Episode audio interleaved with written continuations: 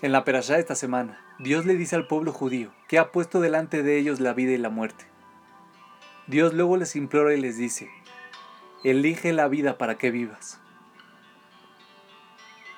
Adam Lieberman nos enseña una lección de vida.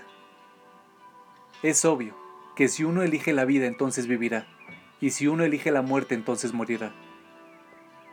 Pero Dios no se estaba refiriendo a nuestra existencia física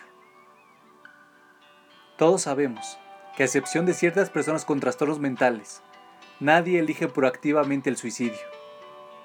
Sin embargo, todos nosotros, sí, todos nosotros, cometemos suicidio espiritual diariamente.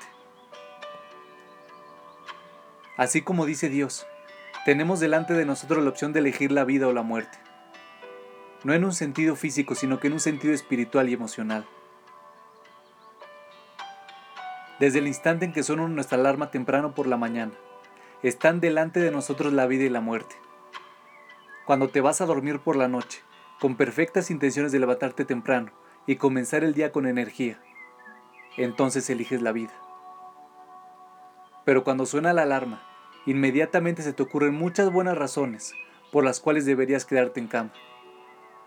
Y en el momento en que presionas el botón de has elegido la muerte.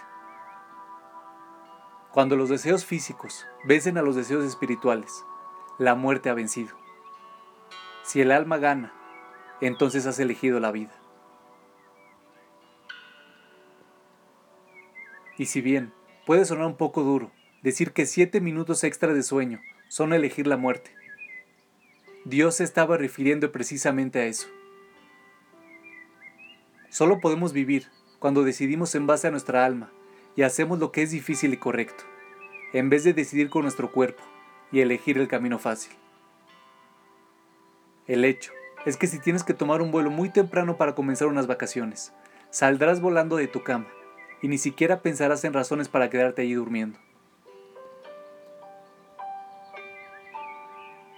No existe una sensación más satisfactoria que tomar buenas decisiones. Si decides no comerte aquella segunda porción de pastel, entonces has elegido la vida. Tragártela como un glotón es elegir la muerte. Llamar a alguien para agradecerle por un favor en el pasado es elegir la vida. Convencerte a ti mismo de que es mejor no llamar es elegir la muerte.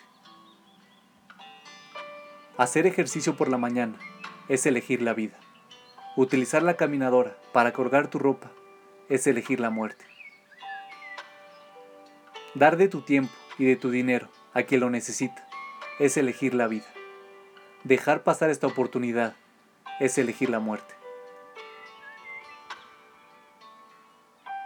Básicamente, cualquier cosa que requiere esfuerzo y que es difícil de hacer, pero que te hace sentir muy bien si la haces, eso es elegir la vida. Elegir la muerte es fácil. No crecer y no enfrentar desafíos es fácil. Cualquiera puede hacer eso. La mayoría de nosotros lo hacemos.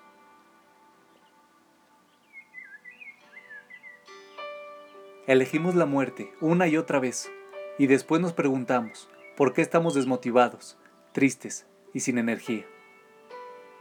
Es porque no estamos viviendo realmente. En cambio, estamos eligiendo la muerte al distraernos y al tomar malas decisiones.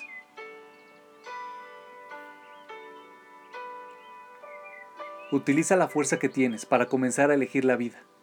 Dios no nos habría pedido esto si no nos hubiera dado la capacidad de combatir los deseos físicos. Todos hemos sido diseñados para alcanzar la grandeza. Hemos sido diseñados para vivir.